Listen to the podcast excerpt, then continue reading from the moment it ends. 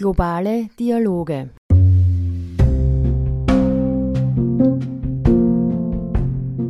Wohnen ist ein Menschenrecht und keine Handelsware.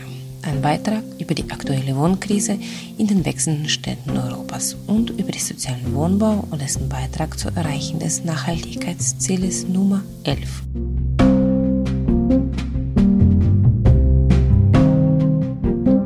Mehr Menschen in Europa können sich das Wohnen nicht mehr leisten.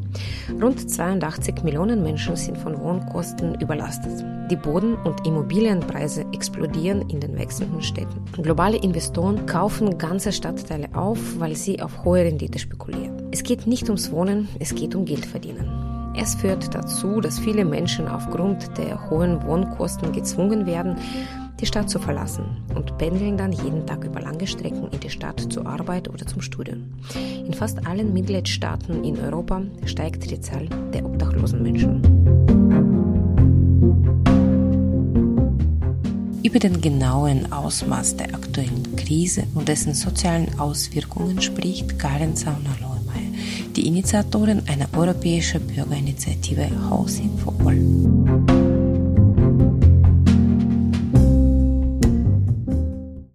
Da rennt was ganz schief im Moment am Wohnungsmarkt in Europa. Es ist so, dass Wohnen einfach zu teuer ist.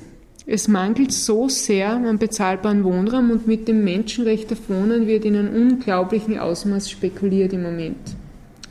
Ähm, es sind 82 Millionen Europäerinnen und Europäer von Wohnkosten überbelastet oder wohnen in gesundheitsgefährdeten Verhältnissen sozusagen. Das sind so viele Leute, wie Deutschland Einwohner hat. Nur, dass man das einmal einordnen richtig. Die Obdachlosigkeit steigt in fast allen Staaten in Europa ganz rasant an. In Deutschland sind 860.000 Leute auf der Straße. Und die Prognose ist äußerst negativ. Also man geht schon davon aus, dass die 1 Million Marke demnächst erreicht werden wird. Die Preise sind schon so hoch äh, in den Städten, dass die überhaupt keine Chance haben mehr.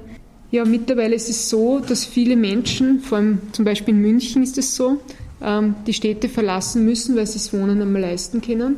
Das heißt, ähm, jene Berufsgruppen, die man sozusagen zur Mitte der Gesellschaft zählt, ich rede da von Feuerwehrleuten, Krankenpflegerinnen und Krankenpflegern, Busfahrerinnen, ähm, Bediensteten äh, der, Stadtverwaltungen, die müssen eigentlich die Stadt verlassen und dann stundenlang wieder einpendeln ja, weil es nicht anders geht. Das heißt, es mangelt schon äh, an Berufsgruppen einzeln in den Städten, weil die Situation schon so schwierig ist. Äh, vor allem also in London, München sind super Beispiele dafür. Es betrifft da alle Generationen. Ähm, ganz stark betroffen sind Frauen. Ja. Die Altersarmut von Frauen, das wird nur ein Megaproblem sein, vor allem in Deutschland. Ähm, wo einfach ältere Frauen dann, äh, wenn sie in, in die Pension haben, ihre deutschen sagen Rente, ähm, sie die Wohnung nicht mehr leisten können die müssen wegziehen. Ja, die Studenten, die haben nahezu überhaupt keine Chance mehr in der Nähe der Uni irgendeine Wohnung zu finden. Es werden mittlerweile Preise bezahlt, über 500 Euro für 15 Quadratmeter in einer WG. In Deutschland hat ein Student mir erzählt, er wird jetzt ähm, ich will jetzt nach Prag studieren, sage ich, aha, ist in Prag so eine tolle Uni oder interessant, sagt er, nein, ich kann mir das Wohnen nicht mehr leisten. Also ungefähr so muss man sich das vorstellen.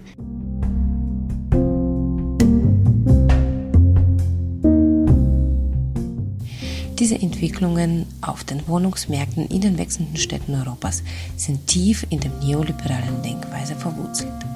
Europäische Gesetze überlassen Wohnungsmarkt der freien Wirtschaft und beschränken Städte und Gemeinden durch die Anwendung der Maastricht-Kriterien, wenn sie in leistbares Wohnen investieren wollen.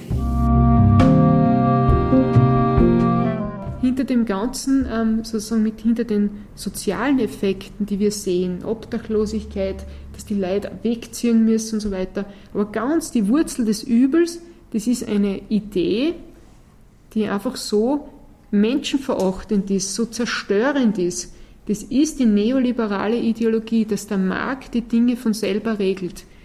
Das ist die Überzeugung, dass der freie Markt Wohnen, leistbares Wohnen hervorbringt für die Bevölkerung. Das, ist, das hat er noch nie gemacht und das wird er nie machen. Ja? Das ist ein völliger Schwachsinn. Wir sehen eh, was passiert, wenn der Markt die Dinge regelt. Im Moment in dieser Niedrigzinsphase fließt so viel Geld in die Immobilien, weil da extrem hohe Renditen äh, erwartet und auch abgeschöpft werden. Da werden Stadtteile aufgekauft. Ganz, also Frankfurt zum Beispiel ist also ein Beispiel. Ja. Man muss sagen, der Miete ist ja grundsätzlich da ein ganz lästiges Figürchen in dem ganzen Spiel. Ja. Den wollen wir ja eigentlich gar nicht. Das heißt, der Leerstand ist sehr hoch bei diesem Spielchen. Und die kaufen auf, schauen, dass die Preise steigen und dann wird es wieder abgestoßen, das Objekt. Das ist alles. Da geht es nicht ums Wohnen, um Gottes Willen, da geht es nicht ums Wohnen. Da geht es ums Geld verdienen. Wohnen ist Sache des Mitgliedstaates, die dafür verantwortlich sind, das Wohnraum zu organisieren. Aber die gesetzlichen Rahmenbedingungen für das Finanzieren des bezahlbaren Wohnens setzt die Europäische Union. Und daher benötigen wir auch europäische Antwortstrategien auf diese Krise. Und eine Europäische Union, die also hier ganz bewusst ähm, ein Wirtschaftsregime, ein Gesetzeskonstrukt gebaut hat, dass der Markt zerstörerisch wirkt, und wir sehen es am Wohnungsmarkt, ähm, die muss einfach hier in die Verantwortung genommen werden. Wir sagen einfach, EU, bitte handle, schau hin, schau auf die Städte, was sie anspült. Dennoch gibt es auch auf der lokalen Ebene einige Lösungsansätze. Wiener Modell gilt als ein Best-Practice-Beispiel in Europa, wenn es um das Thema soziales Wohnbau geht. Wien hat die Gemeindebauten nie verkauft, sondern immer mehr neue Wohnungen gebaut und in das soziales Wohnbau investiert. Als Resultat leben heute mehr als die Hälfte aller Wienerinnen und Wiener im geförderten und kommunalen Wohnbau. Ja, das Wiener Modell gilt tatsächlich als das große Best-Practice-Beispiel in Europa, wenn es ums Thema soziales Wohnen geht. Das ist ein sehr, sehr komplexes Zusammenspiel verschiedener Instrumente. Da gibt es einerseits eine hervorragende Wohnbauforschung, die also genau den Wohnbedarf und die Entwicklungen auf dem Wohnungsmarkt ständig monitoren und erforschen. Es gibt dann den kommunalen Wohnbau, der weiterhin also hier eine ganz wichtige Rolle spielt in Wien. 24 Prozent des Wohnungsmarktes sind Gemeindewohnungen. Und es gibt diesen großen geförderten Wohnbausektor, wo einfach die Stadt Wien quasi Genossenschaften fördert, dass sie günstigen Wohnraum schaffen. Soziales Wohnbau leistet ebenso einen sehr wichtigen Beitrag zu SDG 11.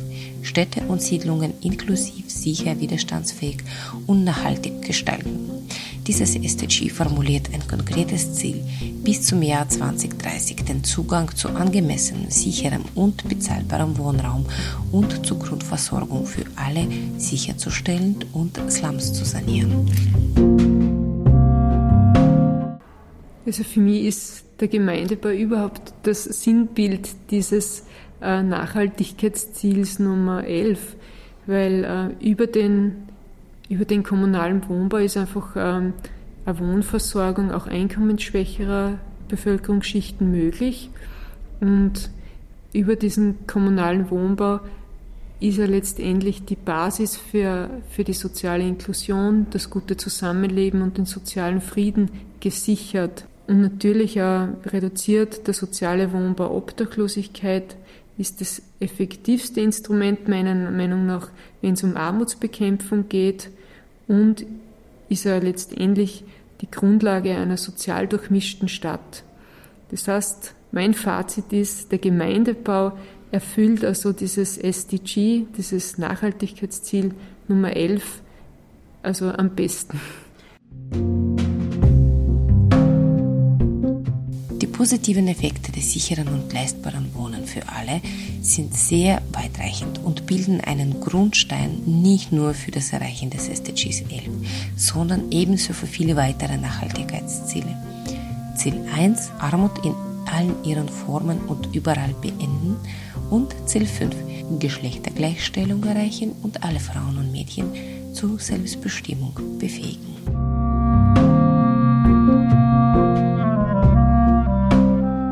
Bin der Meinung, dass das, das Gemeindebau ganz stark also frauenpolitische Effekte hat.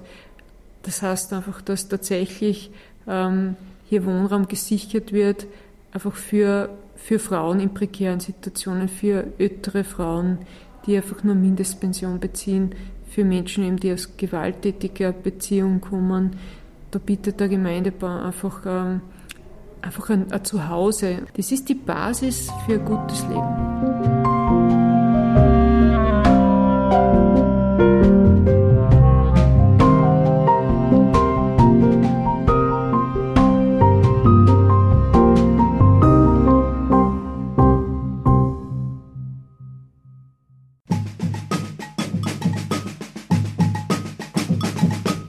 Globale Dialoge